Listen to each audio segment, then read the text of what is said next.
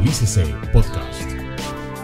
Digamos como a manera de introducción, porque unas propuestas de reforma es dentro de los diagnósticos que se tienen del sistema, pues hay unas, unas coincidencias desde los diferentes análisis y perspectivas eh, frente a las dificultades que el sistema actual de pensiones enfrenta.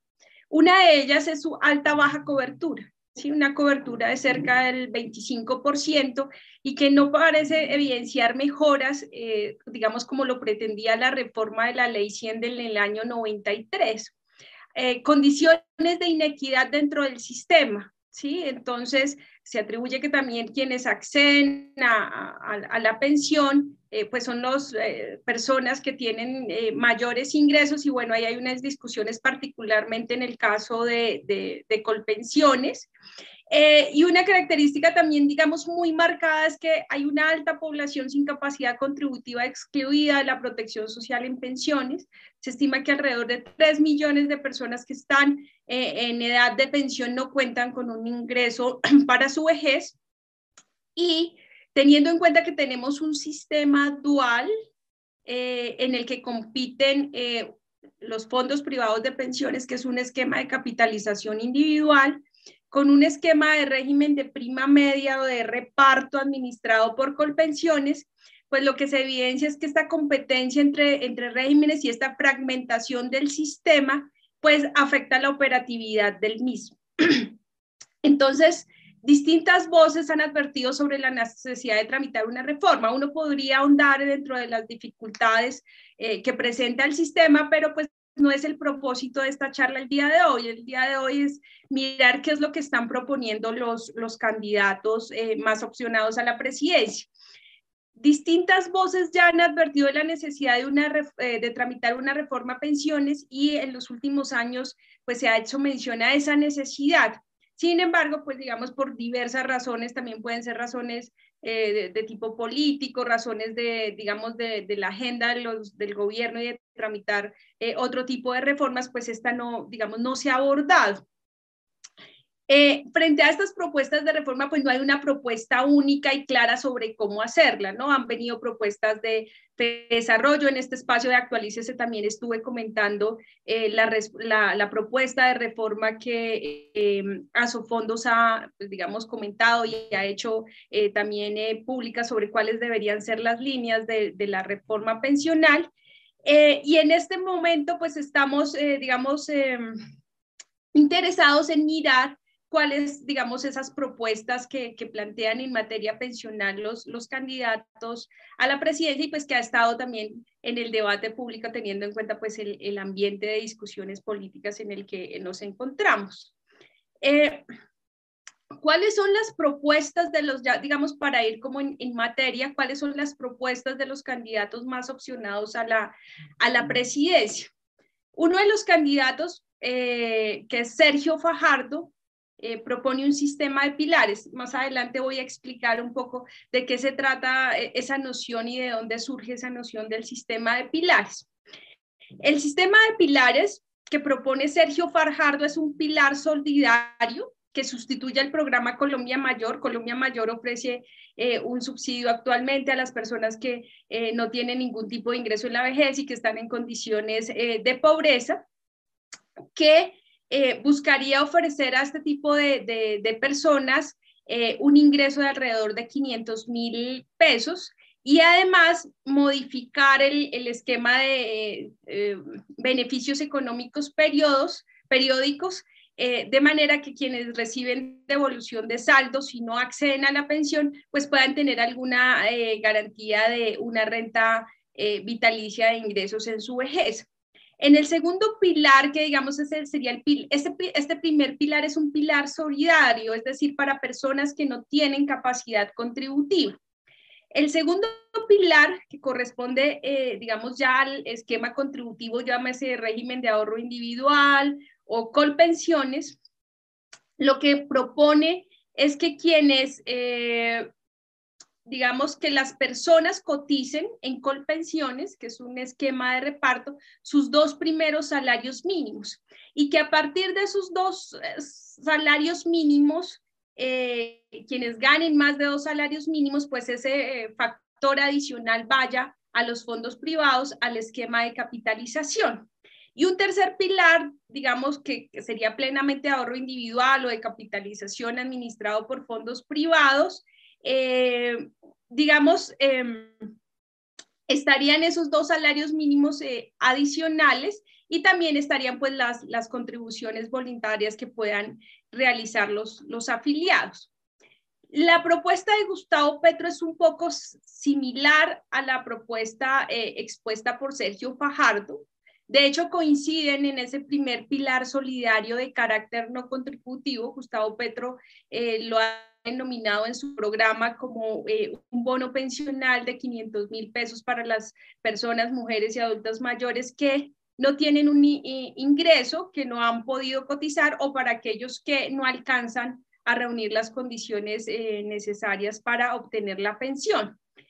En el caso de, la diferencia, ¿dónde está? En el pilar contributivo, eh, en el caso de la propuesta de Gustavo Petro, eh, lo que se indica es que las personas o los ingresos de las personas hasta cuatro salarios mínimos se irían a colpensiones y para las personas que coticen sobre más de cuatro salarios mínimos, ese factor adicional vaya a eh, los fondos privados a capitalizarse para después complementar la pensión. Eh, y además los ciudadanos pues decidirán libremente si eh, esos factor adicional a los cuatro salarios mínimos lo llevan a los, a los fondos privados o lo mantienen en colpensiones, lo plantean como un tema de elección libre también. Esa es la principal diferencia que, que, se da con, la propuesta de Fajardo, porque incluso coinciden en que el valor de esa pensión solidaria no contributiva sea de 500 mil pesos o medio salario mínimo. En el caso de la propuesta de Federico Gutiérrez, eh, tal como está expresada en su programa, porque recientemente ha hecho algunas declaraciones eh, sobre algún tipo de, digamos, reformas también paramétricas que se, que se llevarían a cabo al sistema eh, propone aumentar el programa de Colombia Mayor, otorgando una renta, digamos, vitalicia a las personas nuevamente que están excluidas del sistema de alrededor de 330 mil pesos. Sobre la reforma del sistema contributivo, pues realmente el, candidato no hace una, una propuesta en, en, en específico, ¿no? Eh, tal como lo expresa en su programa, dice que mm, se requiere fortalecer a Colpensiones como un fondo, pero pues Colpensiones es un fondo, claro, es un fondo de reparto. Eh, no se entiende tampoco cómo sería la estrategia de fortalecerla o digamos cuál sería como la, la idea que llevaría a cabo en materia ya de, del esquema contributivo o si querría dejar las cosas tal como están. Eh, y eh, recientemente en el Congreso de Asofondos ha indicado que para las personas de, que cotizan sobre un salario mínimo se bajarían las semanas de cotización. Pues, digamos, ahí habrían discusiones términos de que esto sería también contraproducente para el, para el sistema, pues en términos de sostenibilidad, que es también como, digamos, una de las, de las cuestiones que se suelen resaltar de los problemas del, del sistema de pensiones, ¿no? ¿Qué tienen en común estas propuestas? Eh, pues que hay un, consenso de los candidatos, hay un, digamos, un relativo consenso al menos, eh, si uno ve entre Sergio Fajardo y Gustavo Petro, y es en la necesidad, de, y también, digamos, en el caso de Federico Gutiérrez, en la necesidad de un pilar no contributivo que garantice un ingreso básico a las personas que no tienen capacidad de contribuir y de tener un ingreso en, en, su vejez. Sí, las diferencias quizás están en el monto. Federico Gutiérrez plantea que deberían ser alrededor de 330 mil pesos e incluso Petro y Sergio Fajardo coinciden que debería ser alrededor de medio salario mínimo. Las diferencias, ¿dónde están? En el pilar contributivo. Y en el pilar contributivo tiene que ver con el tope de salarios que se cotizaría en Colpensiones y lo que iría al sistema de capitalización, pues que actualmente es administrado por los, por los fondos privados. Pero, digamos, lo que hay detrás de, estas propuestas es una idea eh, de un esquema de pensiones por pilares, ¿no? En el caso de Federico Gutiérrez, pues en su programa pareciera querer dejar las cosas como están, no, no digamos, no da indicios de de si va a llevar a cabo una reforma estructural del sistema eh, contributivo, nuevamente llámese pensiones, fondos privados. En declaraciones públicas, pues ha anunciado reformas paramétricas como la reducción del tiempo de cotización de las personas que aportan sobre salario mínimo. Nuevamente, pues ahí habrían discusiones sobre la conveniencia o no conveniencia de este tipo de medidas, eh, pero más allá, digamos, no hay digamos, una aproximación a cómo, cómo sería la, la reforma que, que, querría llevar a cabo o si simplemente querría pues eh, establecer ese apoyo solidario de, de, la pensión básica sin llegar a una reforma eh, más estructural.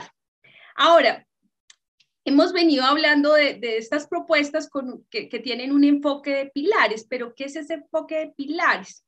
El enfoque de pilares, digamos, fue eh, una, digamos, una, una propuesta o una conceptualización de una idea del Banco Mundial de tener, digamos, pilares múltiples que se complementen o generen complementariedad eh, para, digamos, ampliar cobertura en materia pensional. ¿Por qué? Porque dada la experiencia de algunos países, en particular los de América Latina, después del 94, 2004, cuando se implementaron las reformas eh, que introdujeron esquemas de capitalización con los que se esperaba pues que se ampliara la cobertura, lo que se observa es que eh, una amplia capa de la población pues va a estar excluida del sistema y no va a tener eh, capacidad contributiva. Y digamos, la idea del esquema de pilares es que se tengan esos, valga la redundancia, esos diferentes pilares, pero que sean complementarios y ayuden a complementar las pensiones y la cobertura. Entonces, así plantea un pilar no contributivo, el Banco Mundial en su documento lo denomina pilar cero, que es nuevamente para proteger a aquellas personas que están excluidas en el sistema y que vemos que es en lo que coinciden, eh, digamos, todos los, digamos, los, los candidatos más opcionados de que estas personas que están excluidas tengan al menos un ingreso básico solidario para solventar sus necesidades en la vejez. Eh, un pilar, en el caso del, del, esquema contributivo, pues que se tenga un sistema contributivo de primer pilar, ¿cierto? De manera que pues parte del, del ingreso eh, que se recibe en la vejez, pues reemplace en alguna proporción el ingreso salarial que venía devengando la persona. Y un segundo pilar obligatorio que es esencialmente una cuenta de ahorro individual que puede ser construida pues de diversas formas y, digamos, diversos, eh, pueden ser aportes voluntarios, por ejemplo, y, arreglos, digamos, arreglos voluntarios de un tercer pilar que, que puedan complementar la pensión. ¿Qué se espera?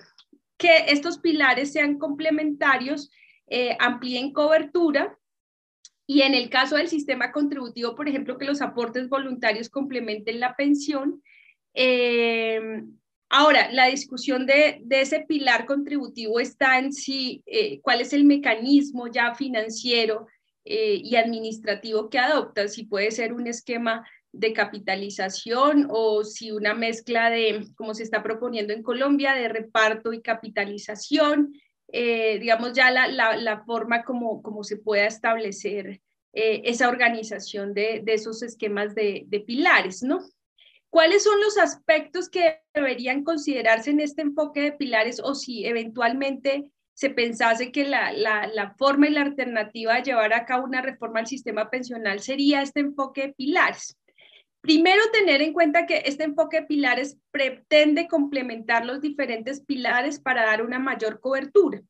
Entonces, hay que considerar que tanto un esquema así va a mejorar la cobertura en materia pensional en el país. El otro aspecto pues tiene que ver con la sostenibilidad fiscal que incluye los respectivos cálculos actuariales teniendo en cuenta pues el enfoque pilares. Un aspecto también bien relevante es el mecanismo y la forma de integración de los diferentes pilares, cómo se integran, por ejemplo, esa pensión básica solidaria eh, que se le va a dar a las personas, cómo se integra al esquema contributivo de manera que tampoco desincentive la, contribución la, o la o la, o la, motivación de las personas a contribuir también al sistema para, para construir una, una, mejor pensión. Eso también tiene que mirarse cómo se van a integrar estos, estos diferentes pilares. Y una pregunta que surge también y que es importante y que yo la expreso en el, en el artículo que, que, estoy comentando y que, que, que publiqué en Razón Pública es qué tanto pueden los fondos privados complementar la pensión que sería dada por el sistema solidario de colpensiones en un esquema como el que están proponiendo los candidatos presidenciales. Esto tiene que ver mucho con las tasas de reemplazo. Las tasas de reemplazo es, digamos, el valor que recibe la persona, eh, digamos, al momento de su pensión o como pensionado eh, en relación con los ingresos que devengó durante, durante su vida. ¿sí? Es decir, que si venía devengando eh, tres, cuatro salarios mínimos, si lo que recibe como pensión representa de esos tres, cuatro salarios mínimos que devengaba el 30, el 40, el 65%, el 80%, ¿sí? A eso se refieren las, las tasas de reemplazo. ¿Por qué de alguna manera eh, la discusión que yo planteo en términos de tener en cuenta si los fondos privados generarían complementariedad en un esquema de pilares para mejorar la pensión? Lo planteo eh, particularmente porque creo que es una discusión necesaria en, el país y que tiene que ver con eh, que los fondos privados eh, han mostrado otorgar bajas tasas de reemplazo. Entonces, habría que ver cuál es la complementariedad que realmente pueden, pueden generar. Esta es una gráfica, que, esta gráfica que está en, pantallas, en pantalla es una gráfica de, de, fase colda que muestra un poco lo que hemos venido evidenciando en casos eh, reales de pensionados a los fondos privados y es que em, en el eje X tenemos el ingreso base cotización de las personas de 1 hasta 10, 20 salarios mínimos. Y en el eje de las Y pues está la tasa de reemplazo eh, probable que podía obtener la persona. Y vemos que las tasas de reemplazo, digamos, en el mejor de los casos podrían estar en el orden del 29, 30%. Eh, es decir, que eh, si cotizó sobre cuatro salarios mínimos, muy posiblemente pues su pensión vaya a ser el 30% de esos eh, cuatro salarios mínimos. Entonces, em, este fue un ejercicio que yo realicé en el que evalúo, digamos, si las cómo, cómo sería ese, ese, ese nivel en salarios mínimos de las pensiones que se tendrían considerando que Colpensiones actualmente da una tasa de reemplazo del 65% del salario y considerando una tasa promedio de reemplazo de los fondos privados del 30%, eh, ¿cómo sería, digamos, un poco el, esquema de las pensiones que se obtendrían en el sistema y de, las, y de las tasas de reemplazo? En un esquema de pilares. Entonces, en un esquema de pilares como se propone, en el que, por ejemplo, un salario mínimo vaya a colpensiones o el salario mínimo vaya a colpensiones, cotización sobre el salario mínimo, lo que se cotiza adicional al salario mínimo eh, vaya a fondos privados. Entonces, lo que se tendría, eh, aquí tengo en, el eje de las X el ingreso base de cotización 1, 1.5 salarios mínimos hasta 10 salarios mínimos y en el eje de las Y eh, estaría, digamos, el nivel de salarios mínimos que terminaría recibiendo la persona con las tasas de reemplazo que se tienen actualmente. Esta eh, línea eh, azul lo que muestra es pues esa tasa de reemplazo que se generaría en el sistema, complementando régimen de reparto y em, fondos privados de manera complementaria, un la cotización sobre un salario mínimo a Colpensiones y el restante a fondos privados. Lo que se observa en este gráfico es que no tendría mucho sentido que solamente fuese a Colpensiones eh, los aportes sobre un salario mínimo, porque igual las personas que cotizarían sobre dos salarios mínimos con las tasas de reemplazo actuales difícilmente eh, podrían tener eh, una pensión de salario mínimo. Igual tendría que ser subsidiada, como, viene sucediendo actualmente, y digamos, Colpensiones es la que subsidia y garantiza, digamos, dado su esquema solidario, el complemento de, esta, de, esta, de estas pensiones. A partir de 2.5 salarios mínimos, pues lo, lo que se observa es que eh, por ejemplo, una persona de 3.5 salarios mínimos tendría con las tasas de reemplazo actuales en un esquema de pilares como este es una pensión de 1.4 salarios mínimos. Y las tasas de reemplazo se bajarían, digamos, irían descendientes a menos del 40%. Digamos, aquí la discusión es cuál sería una tasa de reemplazo adecuada en, en el caso colombiano que debería garantizarse. Colpensiones actualmente garantiza un 65% promedio de tasa de reemplazo, los fondos privados se calcula que puede estar en el orden del 30%. Entonces, ¿cuál sería como, como esa tasa de reemplazo adecuada? En este caso, pues una persona que haya cotizado sobre 10 salarios mínimos, uno podría esperar pensiones de alrededor de 3.4 salarios mínimos con tasas de reemplazo por debajo del 40%. Ahora, el escenario que propone el candidato Petro en el que las pensiones eh, se conformarían con cuatro salarios mínimos, personas con cuatro salarios mínimos realizarían aportes en colpensiones, en los salarios adicionales a cuatro salarios mínimos o esa porción de salario adicional a cuatro salarios mínimos y la cotización correspondiente iría a fondos privados. Digamos que eh, el, el, panorama es un poco digamos, similar en términos de que logra reducir eh, el, tamaño de las pensiones.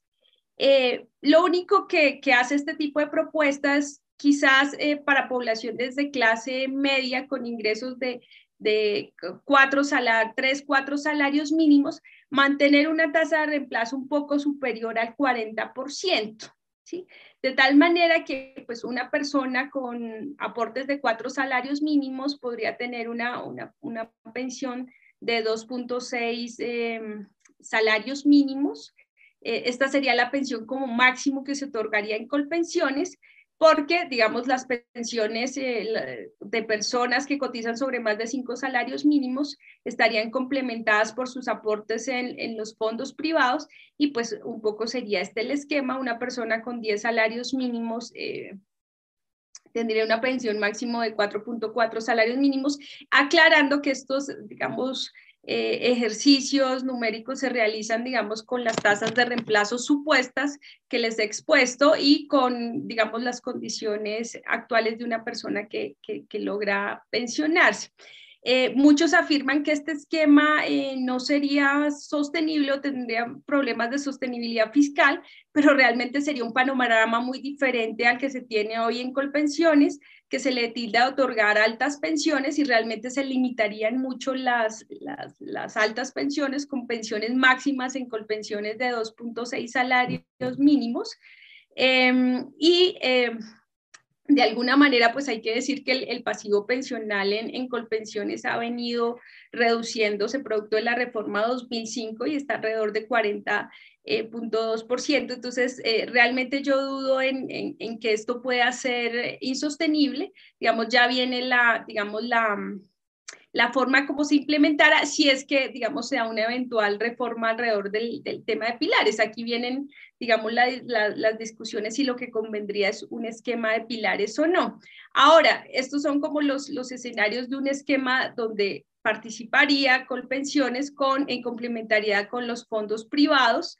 Eh, de cualquier modo, en el caso, por ejemplo, en el que todo fuese a capitalización individual, nuevamente, pues el problema es que allí las tasas de reemplazo eh, no son del orden del 40% como se lograrían en, en el caso un esquema de pilares, sino que están en el orden del 30%, bueno, claro, sin considerar algún tipo de subsidios, ¿no?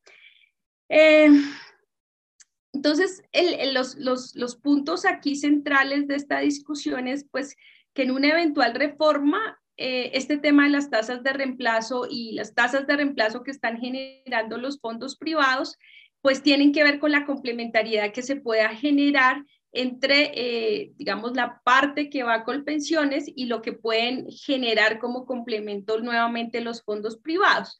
Sin mayores tasas de retorno en fondos privados, digamos, incluso con cuatro salarios mínimos en colpensiones, se limitarían, digamos, las pensiones máximas a cuatro o cinco salarios mínimos. Sí, aquí la discusión tiene que ver como eh, digamos, cuáles son los efectos también de limitar, eh, digamos, el, monto de las pensiones de, la población a que no puedan ser superiores a cuatro o cinco salarios mínimos, dadas las condiciones del, sistema, o si más bien valdría la pena, digamos, dejar en libertad que estas personas eh, puedan colocar sus recursos y, capitalizarlos, en, digamos, en otras alternativas.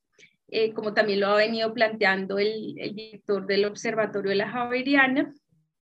el sistema de pilares, de cualquier modo, tiene sentido si el sistema de fondos privados eh, tiene la capacidad de complementar adecuadamente las pensiones. Es decir, ¿cómo se logra la complementariedad? Porque yo simplemente puedo decir que reduzco las pensiones y que no voy a dar pensiones en Colombia de más de cuatro o cinco salarios mínimos e introducir reformas paramétricas en colpensiones, pero la pregunta es, eh, para, digamos, llevar a cabo un esquema como estos de eh, pilares, ¿cómo se complementan los dos esquemas o cuál es la ventaja de tener los dos esquemas y que una porción vaya al esquema de reparto y otra porción del aporte vaya a los fondos privados y es si realmente se logra algún tipo grado de, grado de complementariedad. Claro, ya nuevamente vienen los, los estudios sobre la sostenibilidad del sistema y la ampliación de cobertura, que son las otras dos grandes discusiones que deben darse.